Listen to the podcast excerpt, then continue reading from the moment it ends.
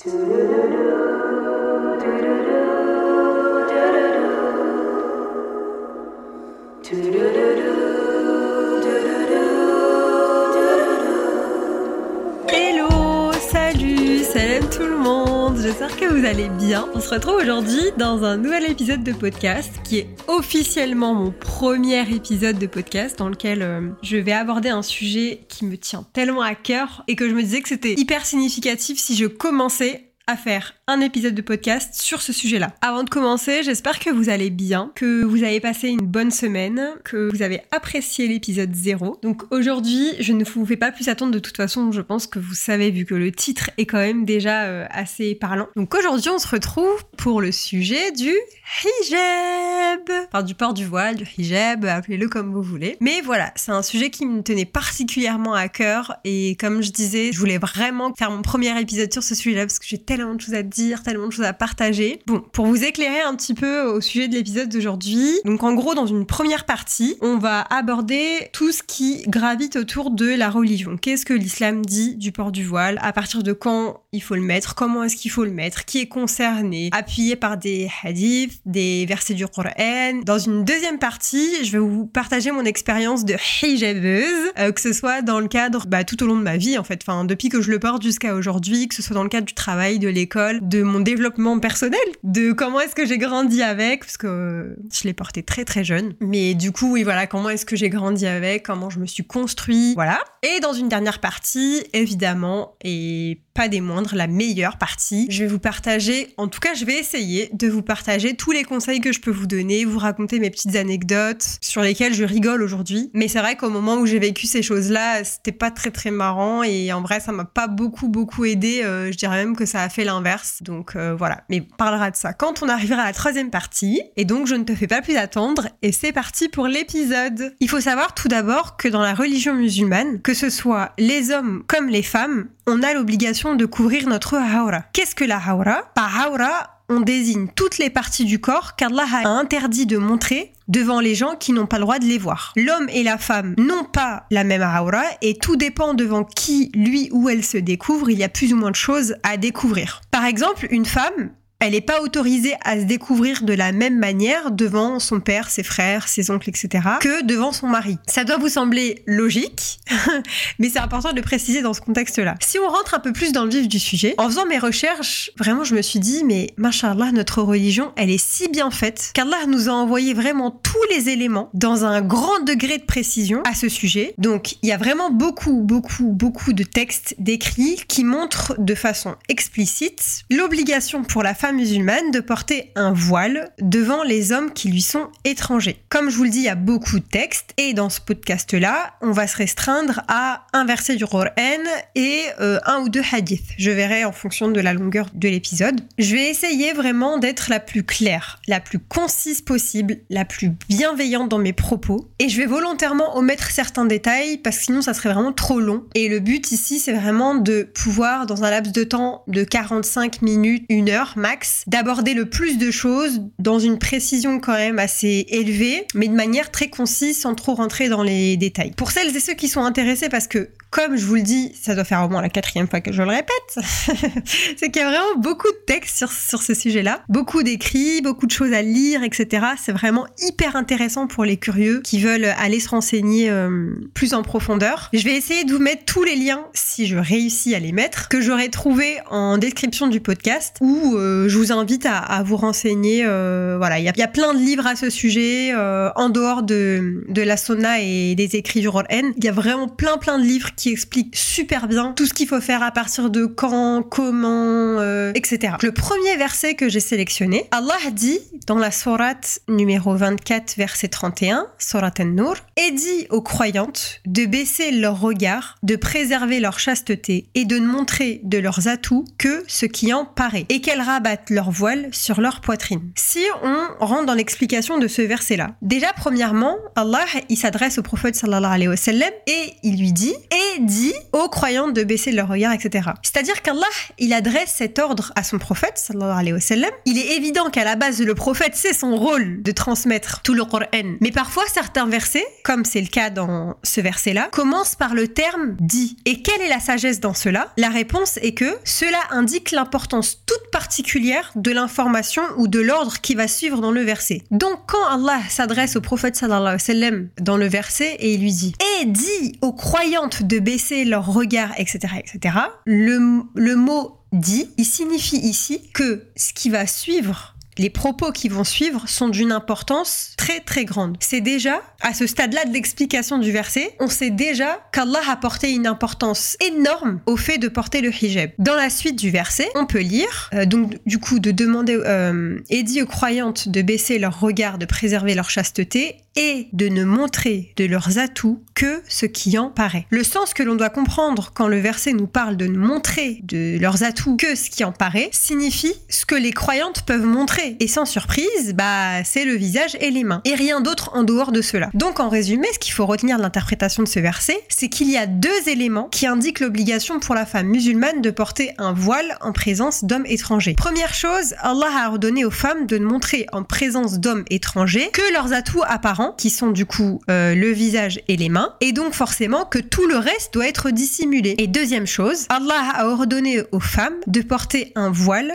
qui couvre leur tête et donc cache leurs cheveux, qui doit descendre jusqu'à cacher aussi la poitrine. Pour moi, ce verset-là, il est déjà très très très important et très très explicite. Maintenant, si on passe à la sélection de hadiths que j'ai choisi. Le premier hadith, c'est d'après Aïcha, qu'Allah l'agrée, le prophète sallallahu alayhi wa sallam s'est alors détourné d'elle et a dit Certes, lorsque la femme atteint l'âge des menstrues, il convient que l'on ne voit d'elle que cela et cela et il montre le visage et ses deux mains. Ce hadith est explicite sur l'obligation pour la femme musulmane de cacher ses cheveux devant les hommes étrangers. Car le prophète sallallahu alayhi wa sallam ne lui a permis que de montrer son visage et ses mains. Ce hadith détient même trois chaînes de transmission différentes, ce qui renforce la fiabilité du hadith et confirme son authenticité. J'ai choisi un deuxième hadith que je trouve hyper intéressant, qui dit, d'après Abdullah ibn Mas'ud, qu'Allah l'agrée, le prophète sallallahu alayhi wa sallam a dit, écoutez bien, la femme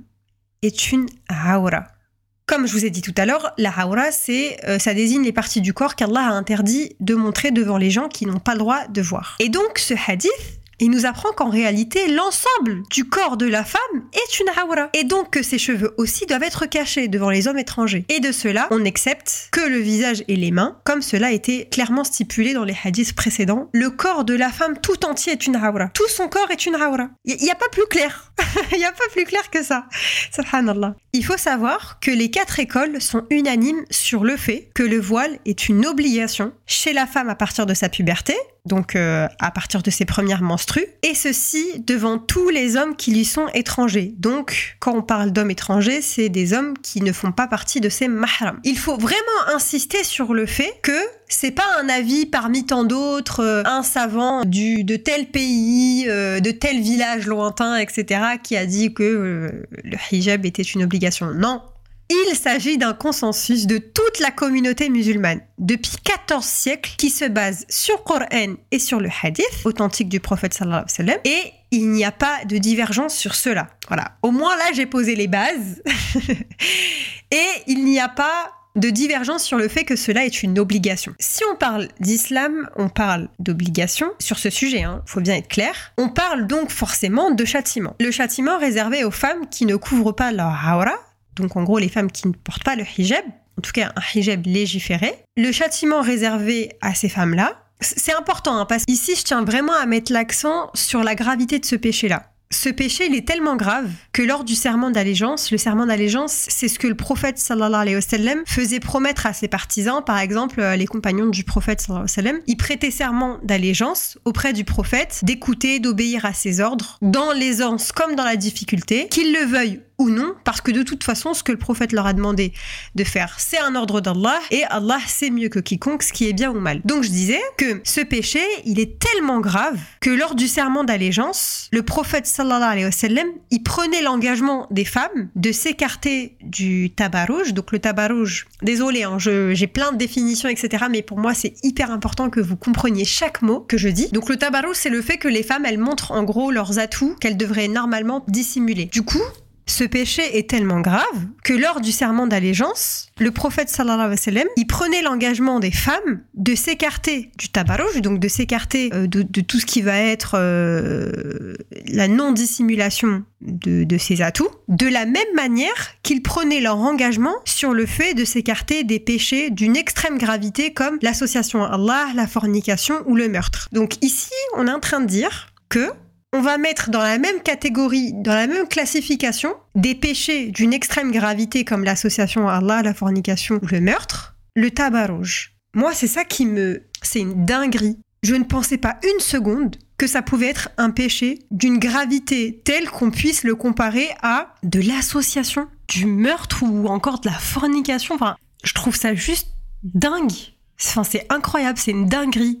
À aucun moment j'aurais croire que le fait de ne pas porter le voile, enfin de ne pas se couvrir, de ne pas couvrir sa haura, quoi, et eh ben ça pouvait être comparable à ce genre de péché. Et franchement, maintenant que je le sais, je vois vraiment les choses d'une autre manière en me disant, ouais, c'est vraiment pas un petit péché. Et honnêtement, ça me surprend parce que je me dis qu'aujourd'hui, en vrai, on n'en a pas tous conscience de ça. On n'a pas conscience que c'est aussi grave. Autre chose, la femme qui ne cache pas ses cheveux devant les hommes étrangers a coupé le voile entre elle et Allah. Le fait de ne pas se couvrir, eh ben, tu désobéis tel à Allah que tu coupes le voile entre toi et lui. D'après Aïcha, qu'Allah l'agrée, le prophète a dit Toute femme qui retire ses vêtements dans un endroit autre que la demeure de son mari a coupé le voile entre elle et Allah. Si on s'arrête quelques secondes sur ce que je viens de dire, les filles vraiment, en plus que ce soit un lourd péché, c'est un acte qui va vous éloigner d'Allah. Parce que forcément, en n'étant pas couverte, on va être tenté de vouloir plaire aux autres. Et à n'importe qui, justement. En vrai, c'est un comportement qui est totalement humain. De chercher l'approbation dans le regard des gens, de chercher aussi à s'intégrer, surtout dans une société comme la nôtre. Qui ne s'est jamais senti intégré en portant sa dernière Jordan, avec son petit manteau, son petit jean, sa petite chemise assortie à son hijab, etc. On a toutes connu ce genre de situation-là et on a toutes eu l'impression d'être plus intégrés quand on s'habillait de cette manière-là. Et forcément, beaucoup moins Enfin, en tout cas, ça dépend du lieu que tu fréquentes, mais beaucoup moins intégré quand tu te balades en plein Paris avec ta habaya noire et ton foulard. Donc, je comprends que ce soit plus compliqué dans une société comme la nôtre et à l'époque à laquelle on vit, mais vraiment, les filles, à vouloir plaire à n'importe qui en oubliant Allah, on rentre dans un tourbillon, dans un engrenage, dans une course où tu t'essouffles en fait finalement et tu oublies l'essentiel qui est de plaire à Allah. La question qu'on oublie de se poser c'est est-ce que mon comportement, ma tenue vestimentaire plaît à mon créateur? Et si c'est pas le cas, alors je me remets en question. Et justement, Allah, si il nous impose cette obligation-là, c'est pas pour nous contraindre justement, c'est pour nous préserver, nous éviter les mauvais regards, les mauvais comportements, et vraiment qu'Allah nous facilite par rapport à ça. Et dernier, la femme qui porte des vêtements, qui ne cache pas les parties de son corps qui devraient être cachées, est menacée de rentrer dans le feu. D'après Abu Huraira, qu'Allah l'agrée, le prophète sallallahu alayhi wa sallam a dit Il y a deux catégories des gens de l'enfer que je n'ai pas vues. Des gens qui ont avec eux des fouets comme des queues de vache avec lesquelles ils frappent des gens, et des femmes habillées mais qui sont nues, qui font pencher les gens et qui elles-mêmes penchent. Elles ne rentreront pas au paradis et n'en sentiront pas l'odeur et certes son odeur se sent d'une durée de ceci à ceci. Quand on parle de femmes habillées mais qui sont nues, c'est-à-dire qu'elles sont nues malgré qu'elles soient habillées, soit parce que elles portent des vêtements transparents, soit des vêtements serrés qui montrent la forme des membres, soit des vêtements qui sont trop courts, qui laissent apparaître ce qui devrait être caché, comme leurs cheveux, le haut de leur poitrine, les épaules, les avant-bras, le bas des jambes, etc. Chose qui aujourd'hui est complètement généralisée dans certains pays. Chose qui est généralisée quand tu ouvres TikTok ou Insta. Les tendances et la démocratisation de certains actes donc euh, les tendances euh, de mode, euh, le fait que plus il y a de personnes qui le font et plus on trouve ça normal, fait qu'on minimise ou carrément on oublie le châtiment qui nous attend si on ne répond pas à cette obligation. En fait, les châtiments qu'on encourt si on ne respecte pas cette obligation sont d'une telle gravité que ça devrait nous faire prendre conscience sur le fait de l'importance de cette obligation. Tu te rends compte? Pareil, je me parle à moi-même aussi. Est-ce que tu te rends compte du fait d'être privé de l'odeur du paradis?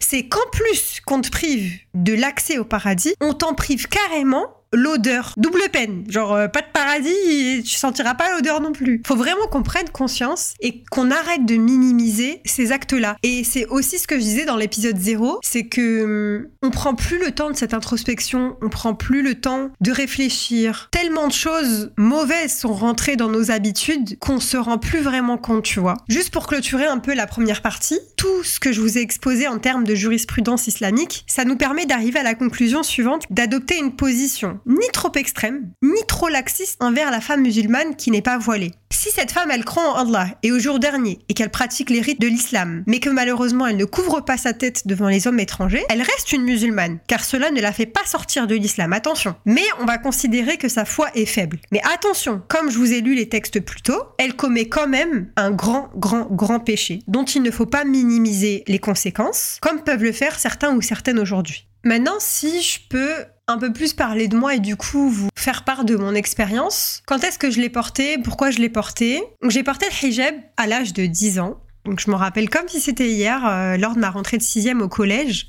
C'était en 2006. Vous allez me dire, euh, il y a très très très longtemps maintenant. En toute honnêteté, j'ai porté le hijab sans vraiment savoir pourquoi au niveau religieux. C'est-à-dire que j'avais un milliard de raisons à d'autres niveaux. Mais sur le point de vue religieux, c'est vrai que j'étais pas vraiment consciente. Je, l'ai porté sans comprendre tout ce qui pouvait tout ce que ça pouvait engendrer par la suite. Et pareil, si je peux continuer à être honnête avec vous, si à ce moment-là, j'avais su toutes les galères, enfin, je pas parler de ça de galères, mais si, ça a été des galères. Si à ce moment-là, donc à ce jour-là de ma rentrée de sixième, quand je me retrouve devant mon miroir et je me dis aujourd'hui je vais sortir de chez moi avec mon hijab, si à ce moment-là j'avais su toutes les galères que j'allais subir dans le futur avec ce hijab sur ma tête, je pense que je l'aurais jamais porté.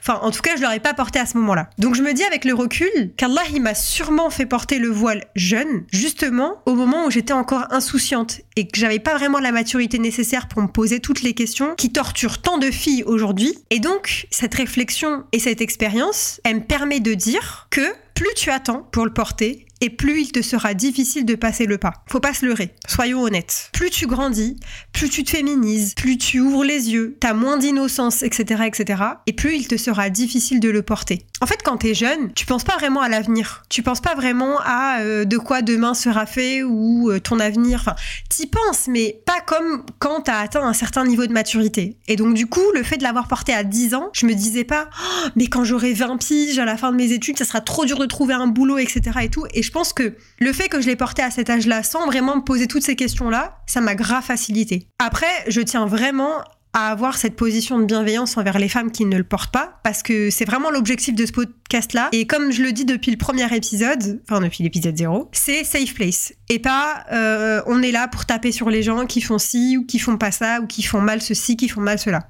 C'est pas le but. Parce que même les filles qui portent le voile, elles doivent se poser constamment la question de est-ce que je le porte correctement? Est-ce que mon hijab, je le porte pour les bonnes raisons? Que ce soit au niveau de ma tenue, de mon comportement, de mon intention. C'est aussi d'une importance extrême de tout le temps porter la bonne nia dans son cœur et de se dire je porte le hijab pour Allah par dignité, par modestie, par chasteté, etc. etc. Et pas pour d'autres raisons que ça. Parce que de toute façon, si vous portez le hijab pour une autre raison que ça, Allah, il sait ce qu'il y a dans les cœurs.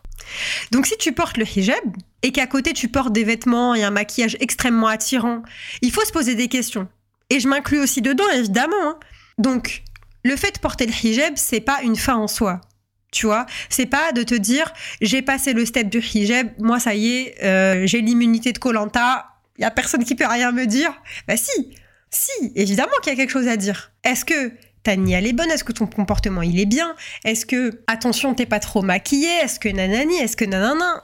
Constamment, constamment se poser des questions parce que c'est comme ça que tu vas élever ta foi. C'est en te posant tout le temps pas des questions jusqu'à te pourrir l'esprit, tu vois, mais de toujours te demander si ce que tu fais est bien et plaît à Allah. Donc si on revient sur euh, ce qui m'a fait passer le cap du hijab, bah en vrai, moi, ça a toujours fait partie intégrante de mon éducation religieuse. Pour moi, le passage de la primaire vers le collège, c'était comme le passage de fille à femme. Ma mère, elle portait le hijab aussi depuis des années, et je l'ai toujours connue avec, et je la trouvais magnifique. Hein. Honnêtement, avec son hijab, je trouvais que c'était vraiment une très belle femme. Pas d'un point de vue purement physique, en mode le hijab, ça la rendait plus belle, etc. Mais je trouvais que le fait qu'elle porte le hijab à l'extérieur, ça faisait d'elle une femme accomplie, belle, respectueuse, chaste, pieuse, etc. Vous voyez ce que je veux dire? Et depuis le plus jeune âge, hein, c'est vrai qu'aujourd'hui, quand j'y repense, je me dis, subhanallah, j'avais quand même des petits débris de réflexion qu'on n'aurait pas euh, normalement à cet âge-là. Mais je trouvais ça intéressant de me dire, elle est libre de dissimuler ce, ce qui pourrait attirer les mauvais regards. Tu vois, à cet âge-là, je me disais déjà, ah mais c'est marrant, elle porte le hijab à l'extérieur et du coup, les messieurs, ils peuvent pas voir euh, ce que moi je vois à la maison, etc. Et des fois, les messieurs, ben c'est pas toujours des bons regards, etc., etc. Donc voilà, un peu ma réflexion. Et il faut aussi dire que ma maman, un peu comme toutes les filles, hein, ma maman, c'était un peu genre euh, mon idéal, tu vois. C'était euh, bah, ma maman. on, prend, on prend tous euh, un peu notre maman comme exemple parce que c'est la figure maternelle qu'on a et qu'on voit tout le temps. Et donc, il y a aussi ce mimétisme qui a contribué dans ma prise de décision de porter le hijab. Donc c'est un mélange un peu de tout. De, je sais que c'est pour la religion, mais pas vraiment consciente. J'avais déjà un petit débris de réflexion de me dire, ça permet d'être discrète et de ne pas attirer les mauvais regards. Et aussi parce que ma maman le portait et que ça, ça a toujours fait partie de mon éducation religieuse et que je savais qu'à arriver à un certain âge, quand je me sentirais plus femme, je le porterai, Inch'Allah. Donc, quand j'ai porté le hijab, dès les premiers jours, déjà, tu ressens dans le regard des gens autour de toi du respect, de la fierté, de la bienveillance. Moi, ce que j'ai ressenti dans les débuts tout de suite, c'est la légitimité et de pouvoir me dire, j'ai accompli une obligation pour satisfaire mon créateur, alors ça me satisfait. Comme quand tu accomplis le pèlerinage. Bon, j'ai pas accompli le pèlerinage, mais je peux imaginer le sentiment que tu ressens quand tu l'as accompli. T'as l'impression d'avoir passé un step dans ta religion, tu vois. Eh bien, ça a été la même chose pour moi avec le voile. Donc, globalement, c'est un bilan positif, alhamdoulilah. Moi, je me suis sentie bien tout de suite avec et avec les gens proches qui m'entouraient. Et vous allez le voir au fur et à mesure de mon argumentation. Le problème, ça a été quand je me suis présentée à la société avec mon hijab. Donc, euh, je suis sortie de mon cercle privé, donc mon cercle d'amis, de famille, euh, etc.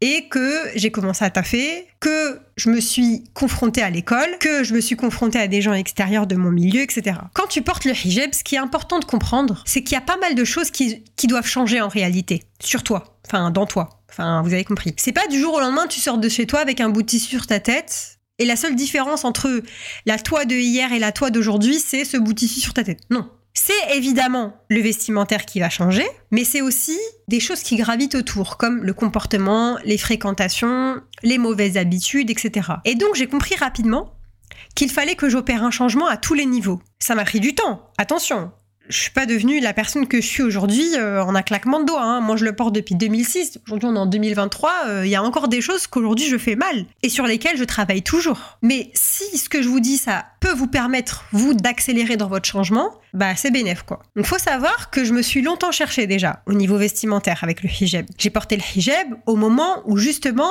comme je vous disais tout à l'heure, j'effectuais ma transition entre le passage de fille à femme. Et j'ai eu ma phase un peu garçon manqué. Le port du hijab, il est arrivé aussi à un moment où moi j'ai découvert ma féminité. Le hijab, il m'a vraiment permis de devenir plus coquette et même beaucoup plus féminine. Arrivé à un certain âge, il arrivait parfois que j'avais l'impression que le hijab, c'était quelque chose cachait ma beauté, ou en tout cas qui me restreignait un peu. Tu vois l'âge où t'es un peu influençable, tu prends exemple euh, sur des filles euh, populaires, euh, les filles les plus belles, et tu dis, oh moi aussi j'ai envie de lâcher mes cheveux comme ça. et je rentre dans une phase où je cherche constamment le juste milieu entre le trop et le pas assez. Entre est-ce que c'est trop féminin est-ce que c'est pas assez? Est-ce que c'est trop pour le hijab ou est-ce que c'est pas assez? Est-ce que pour l'école c'est une tenue euh, décente? Ou c'est pas assez. Et donc du coup, constamment, tu jongles entre le trop et le pas assez et t'as constamment cette balance en toi. Et limite, t'es tiraillé, tu vois, tu sais pas. Même pour l'école, les petits boulots que j'ai pu faire, les sorties en dehors de ma ville aussi. Quand t'arrives sur Paname, euh, moi, c'était pas du tout la même ambiance que dans ma ville à moi. Tu te retrouves face à des gens qui n'ont pas la même euh, vie que toi, pas les mêmes codes que toi, pas la même catégorie sociale, je mets des guillemets. À mon époque, tu croisais pas de filles en hijab hein, aussi souvent qu'aujourd'hui. J'avais pas les réseaux sociaux pour avoir des exemples à suivre. attention, je dis pas que aujourd'hui toutes les filles sur les réseaux sociaux sont des exemples, mais euh, ça aide quand même d'avoir un petit tuto hijab pour savoir comment comment l'attacher la première fois, tu vois. À mon époque, il y avait pas tout ça. J'avais pas non plus de copines de mon âge à qui en parler, qui comprenait ça et qui portait aussi le hijab. Et donc du coup, je me retrouve avec pas mal d'interrogations, de jugements, des regards constants sur moi à certains endroits, sans avoir la capacité de vraiment résoudre tout ça. Et donc j'ai porté pendant longtemps euh, tout ça. Bon, à travers le temps, alhamdoulilah, j'ai réussi à, résoudre quelques, quelques problèmes et à répondre à, mes interrogations. Mais c'est vrai qu'à cette époque-là, c'était pas facile. Franchement, moi, j'ai eu la chance. Je, je, pourrais pas vous donner de conseils vraiment par rapport à ça. Je pense que c'est vraiment Rabbi qui, qui fait qu'on a tous notre expérience différente les unes des autres. Mais j'ai jamais pensé à vouloir enlever mon hijab. Mais il m'est arrivé de me dire ah c'est vrai sans ce truc sur ma tête bah ma vie elle serait sûrement plus simple ou euh, ouais c'est vrai que si j'avais pas ça les gens ils me regarderaient moins etc et tout c'est sûrement vrai hein, attention je dis pas l'inverse il y a qu'Allah qui sait si tu n'avais pas pris telle ou telle décision, qu'est-ce qui, qu'est-ce qu'il adviendrait de toi euh, à l'avenir? Mais au final, j'ai été gagnante parce que malgré toutes les difficultés, ça m'a servi. Et alhamdoulilah, aujourd'hui, j'ai toujours mon hijab et je m'efforce de le porter de la meilleure des manières. Et je réponds à cette obligation qu'Allah nous a, nous a envoyée. Et c'est vraiment en gagnant en maturité que j'ai compris au fur et à mesure du temps que le voile, c'est pas une contrainte. Et quand il réfléchit bien, c'est plutôt la, la liberté. C'est la liberté de porter mes convictions religieuses, c'est la liberté d'exister non pas par mon physique, mais par ma personnalité, la liberté de se réapproprier son corps sans se plier aux dictats de la mode et de l'hypersexualisation du corps de la femme qu'aujourd'hui notre société nous impose. Porter le voile ne va pas vous retirer votre féminité, bien au contraire, c'est un moyen de redéfinir votre féminité et d'en reprendre le contrôle. Personnellement, je me suis jamais sentie aussi belle et féminine qu'avec le hijab. Surtout maintenant que je suis mariée, se dire que ma beauté, elle m'appartient à moi et que je laisse à personne l'opportunité de me juger sur mes attributs intimes parce que ça ne les regarde pas. Ça regarde que moi. Parce qu'aujourd'hui, avec mon mari, on a l'exclusivité l'un sur l'autre. Et que ma volonté, c'est de me plaire à moi d'abord et de ne pas me perdre dans une course épuisante de me dire ah est-ce que les gens ils m'aiment? Ah est-ce que les gens ils kiffent ceci? Est-ce que non je me concentre sur me plaire à moi, plaire à mon créateur, plaire à mon mari, basta. Et je vous jure, vous verrez, c'est beaucoup, beaucoup moins épuisant et que vous dépenserez votre énergie dans autre chose que cette course effrénée de likes, de regards, de... qui au final n'est même pas une bonne chose. En parlant du regard des gens, justement, j'ai justement l'impression, attention parce que ce que je vais dire, vous allez peut-être vous dire elle est, folle. j'ai justement l'impression que plus on parle du voile dans les médias, en politique ou dans la sphère sociale, etc., et eh ben plus je trouve que je le vis de mieux en mieux et que plus on en parle, plus le port du voile est facilité. Oui, oui, vous devez vous dire, oui, elle est complètement paumée celle-là. Autant jusqu'à là on te suivait, mais là t'es en train de dire n'importe quoi. C'est vraiment que mon avis. Hein. Et je vous invite vraiment à venir m'en parler en, DM Insta si vous n'êtes pas de cet avis-là, parce que justement, je trouve ça hyper intéressant de pouvoir euh, du coup interagir et de savoir pourquoi est-ce que, et c'est quoi vous, vos arguments, etc. à ce sujet-là. Je m'explique. Au début, quand je portais le hijab, j'étais la seule de mes copines à le porter. Dans le collège, on devait être 2-3 max à porter le hijab. Et donc, le personnel scolaire, il nous voyait tellement comme une minorité, en mode on va pas traiter ce sujet euh, de hijab ou je sais pas quoi. Notamment pour les sorties scolaires, par exemple, c'était zéro débat. On se plie aux règles. Et franchement, c'était dur à vivre. Genre, moi, je me rappelle de certaines situations où justement, par exemple, pour la piscine. Oh non, oh, j'ai une anecdote. Et je vous raconte celle de la piscine après. J'ai une anecdote un jour, franchement, je saurais plus c'était en quelle classe, mais je sais que c'était au collège. On avait une sortie au musée du Louvre. Et moi, j'avais déjà eu plein de galères avec les sorties, etc. et tout, parce que c'était flou encore à l'époque de savoir si est-ce que quand on sort de l'enceinte scolaire, c'est considéré comme toujours l'enceinte scolaire ou non? C'était flou. Et ça dépendait des sorties, parce que si c'était des sorties scolaires à but euh, culturel, c'était pas pareil que si c'était à but euh, de loisirs, etc., etc. Bref. Et puis moi, à cette époque-là, j'avais pas du tout le recul nécessaire, j'étais pas du tout renseignée, j'avais pas la maturité de toute façon pour me poser ces questions-là. Donc on part un jour en sortie au musée du Louvre avec ma classe et je partais, je crois, avec mon prof de français ou d'histoire. Non, d'histoire. Je pars avec mon prof d'histoire. Et moi, comme je vous dis, j'avais déjà eu des galères avec les sorties scolaires où euh, on me dit ah bah non, euh, il y avait des profs qui me laissaient, il y avait des profs qui me laissaient pas et tout. Et moi, je me suis dit, franchement, là, j'ai envie de kiffer ma journée. On sort au musée, je vais aller voir le prof et je vais être claire avec lui. Je vais lui dire voilà, monsieur, moi, je porte le à l'extérieur de l'école. Est-ce que si je fais cette sortie avec vous, vous allez me laisser le mettre Il me dit bah euh, oui je peux vous les, je vous laisse le mettre, il y a aucun souci, etc. et tout. Moi, saucé, je me dis c'est bon. En plus, je partais en sortie avec euh, une de mes meilleures amies. Et je me suis dit, c'est bon, aujourd'hui, on va tout péter. on part en sortie au musée, etc. Je me suis dit, aujourd'hui, en plus, j'aimais trop les ambiances, genre tu fais ton pique-nique, etc. et tout, c'est grave stylé. On y va et tout. J'arrive devant le musée du Louvre, vous savez, il me dit quoi? Euh, va falloir enlever euh, ce que vous avez sur la tête là parce que euh, vous pourrez pas faire la sortie avec. Enfin, vous pourrez pas rentrer au musée du Louvre. Il commence à bégayer comme ça. Quand je vous dis mon cœur, il battait tellement fort. Je me suis tellement imaginé cette journée en mode ça va être une bête de journée. Il m'a autorisé à garder mon voile. Ça fait grave longtemps que j'ai pas pu faire une sortie avec et tout. Un château de cartes. Genre vraiment tout s'est écroulé dans ma tête. Je me suis dit oh non, les problèmes. Et moi, en pleurant, moi hypersensible que je suis, je commence à faire. Mais monsieur, vous m'avez dit avant de partir en sortie que je pouvais le garder vu que je suis venue vous voir, vous demander si je pouvais garder mon voile pendant la sortie et vous m'avez dit oui, donc je comprends pas. Là, je vous fais vraiment la version non officielle parce que je vous promets que je l'ai pas du tout dit comme ça quand je me suis retrouvée face à lui à ce moment-là. Je pleurais toutes les larmes de mon corps, genre vraiment. Enfin, je sais plus si je pleurais ou si je me retenais de pleurer justement parce que j'étais tellement énervée, mais j'étais au plus mal. Genre, je me suis pas du tout adressée à lui de cette manière. On se retrouve devant le musée. Il me dit mais le musée en fait c'est euh, une enceinte euh, publique. Euh, je sais plus ce qu'il m'avait raconté, mais un bullshit de malade. Quand j'y repense, je me dis mais il a voulu endormir qui en fait? À vouloir me mytho comme ça là. Et attendez, parce que je vous jure que c'est pas le pire de l'histoire. En gros, il me dit si tu l'enlèves pas, tu fais pas la sortie avec nous. Et moi, je suis là, mais bah euh, aux dernières nouvelles je vais pas l'enlever. Donc euh, qu'est-ce qui va qu'est-ce que je vais devenir? Je vais aller où? Je vais rester toute la journée euh, dans les vestiaires? Enfin je sais pas. Dites-moi. Et donc du coup en, fait il m'a clairement fait comprendre que si je voulais pas l'enlever bah, je ne ferais pas la sortie avec eux et que j'étais priée par mes propres moyens de rentrer chez moi. Donc à cette époque là au collège j'étais entre 10 et 12 13 ans. Ouais je pense que j'étais entre cet âge-là, entre 10 et 12 ans, il me lâche toute seule dans Paris. J'ai pas de titre de transport. Je ne connais pas Paris parce que j'y ai quasiment jamais mis les pieds toute seule. J'appelle ma mère en pleurant. Je demande à des gens dehors, s'il vous plaît, est-ce que c'est possible de me payer un ticket? Puisque j'avais évidemment zéro monnaie sur moi. Ma mère, quand je vous dis qu'elle était oh, je vous jure que là, les larmes, ils veulent. Là, j'ai les larmes aux yeux. En y repensant, je me dis, mais comment c'est possible que cet homme-là, professeur, un minimum pédagogue, a pu me laisser dans la nature comme ça en me disant rentre chez toi, en me privant de cette sortie-là, en me mentant et en me, en me lâchant comme ça dans la nature. Ma mère, elle était tellement furieuse.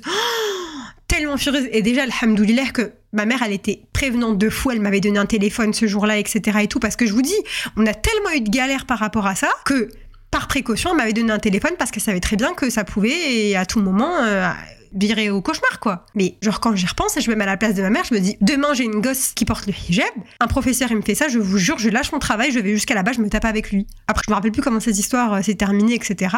Mais pareil pour la piscine, par exemple. La piscine, une humiliation. C'est-à-dire que moi, je m'habillais, je portais le hijab, etc. et tout, on m'emmenait à la piscine. Une humiliation une humiliation. Je me retrouvais comme ça devant tout le monde. Maillot de bain, bon, y, avait des maillots de bain euh, qui faisaient que tu, ça pouvait couvrir quand même euh, des zones un peu plus qu'un maillot classique.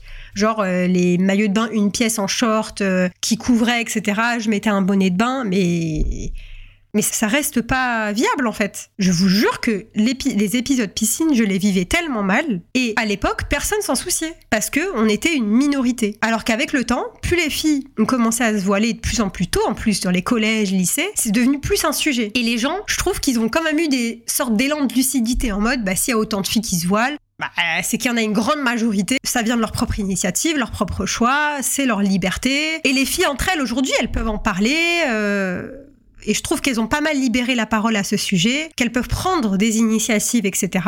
Et on les suivra dans ça on les suivra dans leur prise d'initiative parce qu'aujourd'hui, il y a, machallah, de plus en plus de filles qui se voilent, là où moi, plus jeune, je me sentais vraiment impuissante. À mon époque, c'était pas la mode du oversize donc dans les magasins, c'était la galère. C'était dur de trouver des hijabs qui font jeunes et modernes. Tu trouvais que des trucs de daron au marché.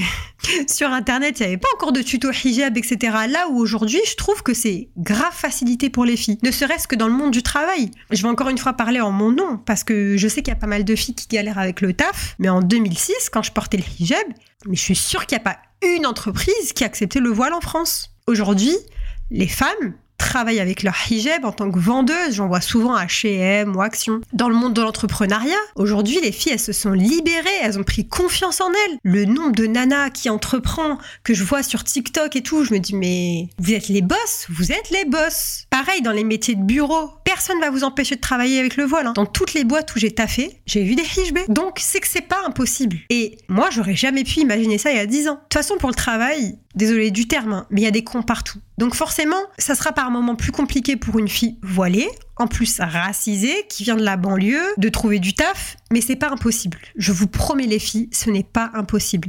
Et tant que tu places ta confiance en Allah, t'as déjà fait 70-80% de ton travail. De toute façon, je compte vraiment faire un épisode de podcast sur ce sujet-là. Justement, le monde du travail en tant que musulmane qui porte le hijab, j'ai tellement de choses à vous dire. J'espère que ça va vous aider. Je pense même que ce sera le prochain épisode après celui-là. Mais euh, voilà. Outre le regard des gens et outre... Euh, ma vie en société avec le hijab, j'ai été confrontée aussi à un autre problème. Mais cette fois, c'est quelque chose que je me suis fait subir à moi-même. Enfin, je vais vous expliquer. C'est une sorte de complexe que je me suis créé et que j'ai eu du mal à me défaire. Moi, j'ai eu énormément de mal à m'affirmer avec mon hijab, à exister au-delà de mon hijab à être moi-même et sincère dans mes relations humaines. Je m'explique. Et ça va sûrement parler à beaucoup de filles, mais quand je portais euh, le voile sur ma tête, j'avais constamment l'impression de devoir montrer le bon exemple. Que si je faisais quelque chose de mal, eh bien ça allait être pire que si c'était une personne qui était non voilée qui commettait un péché. Qu'il fallait que je sois en permanence la meilleure version de moi-même et que surtout, là où j'allais, qu'il fallait que je fasse attention à mon comportement car je représentais constamment ma communauté tout entière et ça honnêtement, c'est un poids qui est beaucoup trop lourd à porter. Et j'entends souvent hein, justement des filles euh, enlever le voile pour ces raisons-là et je vous promets que je les comprends. Même si leur geste c'est un péché, mais il faut comprendre parce que honnêtement, c'est mon avis, hein, mais que c'est à cause de notre propre communauté. En fait, on n'est pas vigilant entre nous, on n'est pas bienveillant, on est constamment dans le jugement. Au lieu d'encourager des initiatives, etc. et tout, on va constamment avoir des comportements qu'Allah nous nous incite pas à avoir. Et eh ben nous, on va avoir ces comportements-là. Vous vous rendez compte que c'est des comportements qu'Allah trouve détestable et nous on agit de la sorte envers des femmes qui ont déjà avancé dans leur cheminement et qui rencontrent des baisses de foi, donc euh, qui, enlèvent, qui remettent, etc. et tout. Et nous, au lieu de conseiller, d'encourager, d'accompagner, non, nous on insulte, on juge et on rabaisse. C'est tout ce qu'on sait faire. C'est trop grave.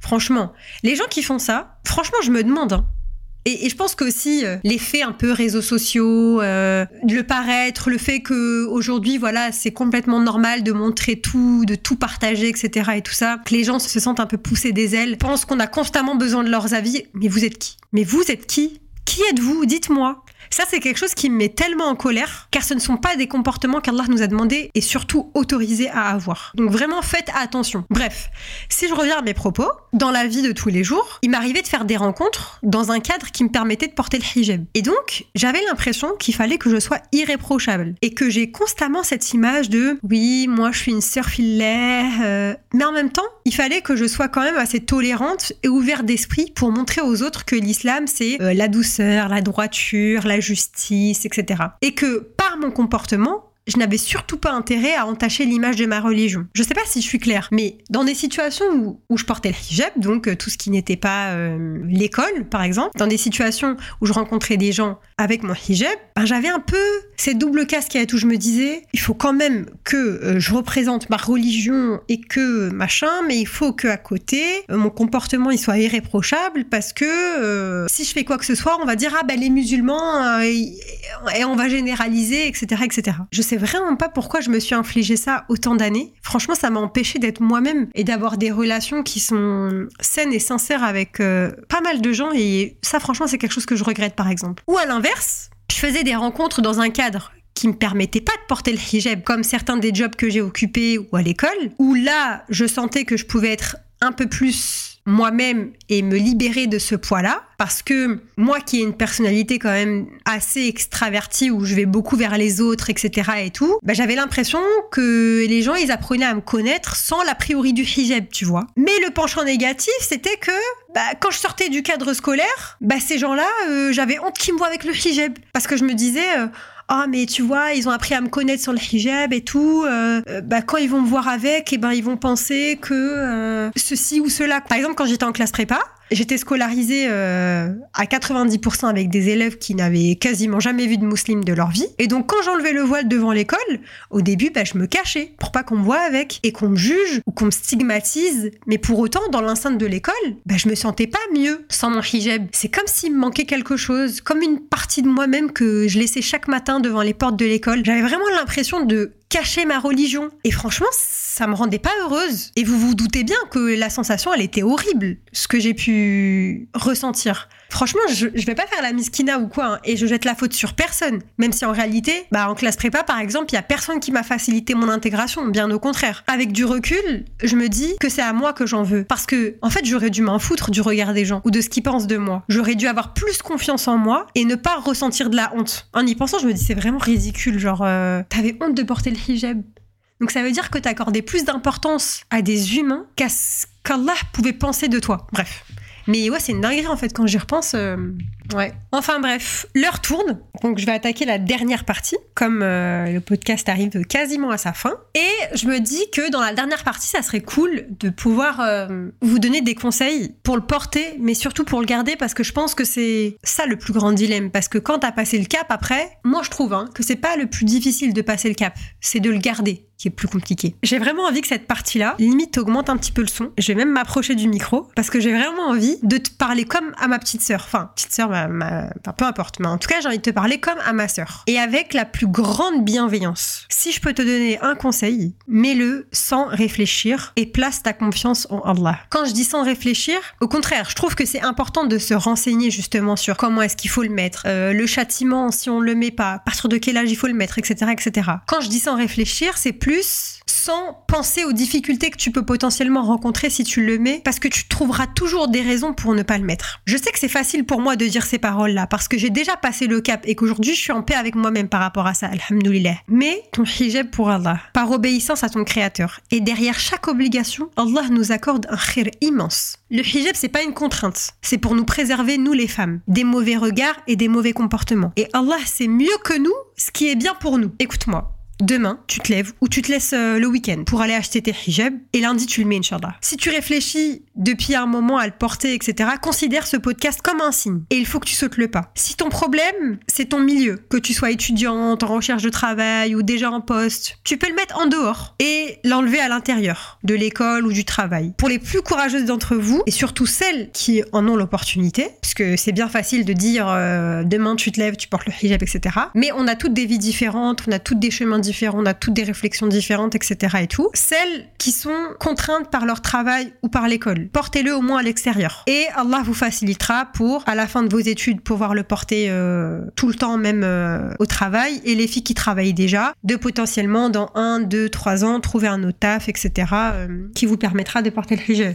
Ou quand bien même si l'entreprise l'accepte, du jour au lendemain, t'arrives dans ton équipe avec le hijab et, et même si les gens y parlent, dis-toi toujours t'es au-dessus d'eux. Rabbi, il a fait que toi t'es musulmane, il t'a facilité le port du voile, donc ne prends pas en compte, même si c'est facile à dire, mais encore une fois c'est difficile à mettre en application. Quand t'as perdu le regard des gens, dis-toi toujours cette chose-là. Toi, tu es au-dessus d'eux. Juste par le fait que toi tu es musulmane et la personne qui te regarde, qui te juge, etc., ne l'est pas. Devant Allah, tu es au-dessus d'elle. J'ai rien à rajouter. Si ton problème, c'est ton attachement au physique, détache-toi de cette emprise que ton physique, il a sur ton âme. Du jour au lendemain, Allah, il peut te reprendre cette beauté. hein. Allah, il t'a doté d'une beauté. Du jour au lendemain, il peut tout te reprendre. Le jour du jugement dernier, tu veux vraiment que ton âme, elle parle à ta place et à la question de pourquoi est-ce que tu ne t'es pas couverte de ton vivant? Ton âme dira j'étais trop attachée à mon physique. Et que cet attachement-là est si fort que tu en oublies ton, ton propre attachement à Allah et ça ne causera que ta perte. Détache-toi de cette emprise.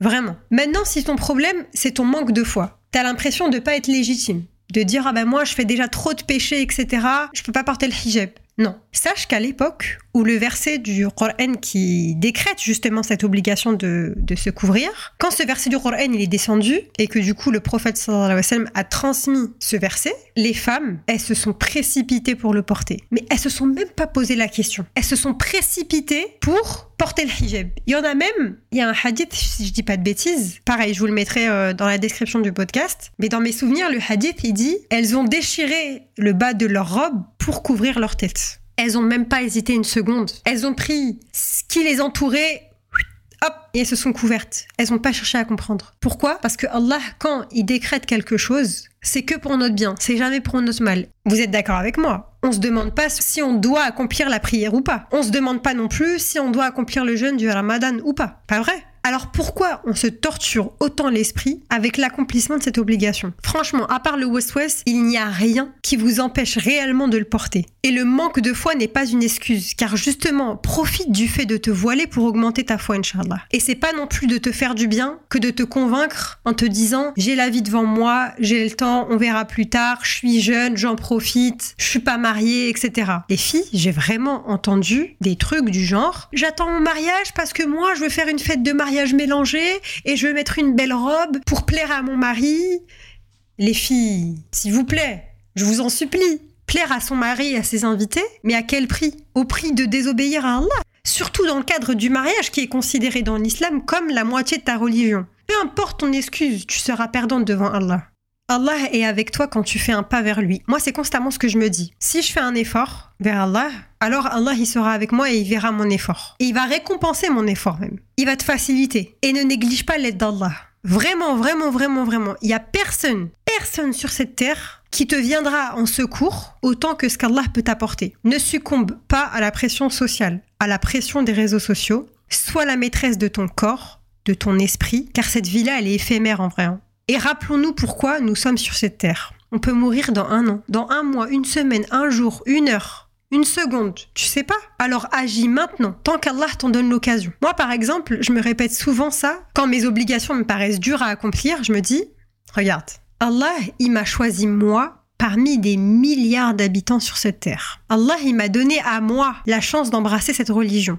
Allah, il m'a permis à moi d'être guidée dans le droit chemin et consciente dans les péchés que je fais, etc. Parce qu'il y a des gens qui le font, ils sont pas conscients. Allah, il m'a donné la capacité de comprendre et d'être consciente de ce que je fais. Et donc, du coup, quand tu es conscient, tu demandes pardon à Allah. Tandis qu'il a égaré pour l'éternité d'autres personnes. Moi, j'ai une chance d'aller au paradis, pendant que d'autres y finiront fatalement en enfer, égarés, à jamais. Alors faut que je me bouge. Il faut que je fasse les causes. Allah, il m'a choisi moi parmi des milliards de personnes. Il faut que je saisisse l'opportunité. Et dernier, dernier, dernier, dernier conseil. C'est important aussi de préciser pour les parents qui m'écoutent ou pour les, futurs parents, même euh, les jeunes filles, quand, quand vous deviendrez maman, Inch'Allah, c'est hyper, hyper, hyper important que les parents éduquent leurs enfants et les habituent à pratiquer les rites de l'islam avant la puberté. Comme ça, au moment où ils deviennent pubères, que ça soit naturel pour eux de s'y conformer, que ce soit la salat, le jeûne du mois du ramadan, porter le hijab, couvrir sa hawra, ne pas écouter de musique, etc., etc. Il faut les comprendre aussi, les jeunes d'aujourd'hui. S'ils n'ont pas reçu une éducation religieuse euh, correcte, qui leur permet de trouver ça normal et que ce soit moins compliqué pour eux, etc., bah, faut les comprendre. Donc c'est hyper, hyper important que ce soit enraciné dans leur éducation. Donc voilà, si je peux euh, faire une petite euh, conclusion de l'épisode 01 euh, en une phrase, tu ne devrais même pas réfléchir à si oui ou non tu devrais porter le voile, parce que c'est comme si on ne faisait pas pleinement confiance à Allah dans cette action. En mettant le hijab, tu accèdes au rang des femmes les plus appréciées d'Allah. Alors que si tu ne le mets pas, tu coupes ton lien avec Allah. Par déduction, tu sais où se trouve le bien et où se trouve le mal. L'épisode touche donc à sa fin. J'espère que ce podcast vous a plu. J'espère qu'il vous a ne serait-ce qu'à 1% servi dans votre réflexion ou votre cheminement vers Allah. J'espère qu'il vous a éclairé sur certaines choses. N'hésitez vraiment pas à m'écrire sur Insta. C'est euh, neika-du-bas podcast. De toute façon, le lien de mon Insta, je le mets toujours en description de mes podcasts, de mes épisodes. Donc voilà, si besoin les filles, n'hésitez vraiment pas à m'écrire sur Insta, à me faire un retour. N'hésitez pas à me laisser un petit commentaire et une petite note sur toutes les plateformes d'écoute. Moi, je vous dis à la semaine prochaine pour un nouvel épisode qui vous invitera à réfléchir, à grandir et à embrasser le beau temps qui suit toujours la pluie. Bisous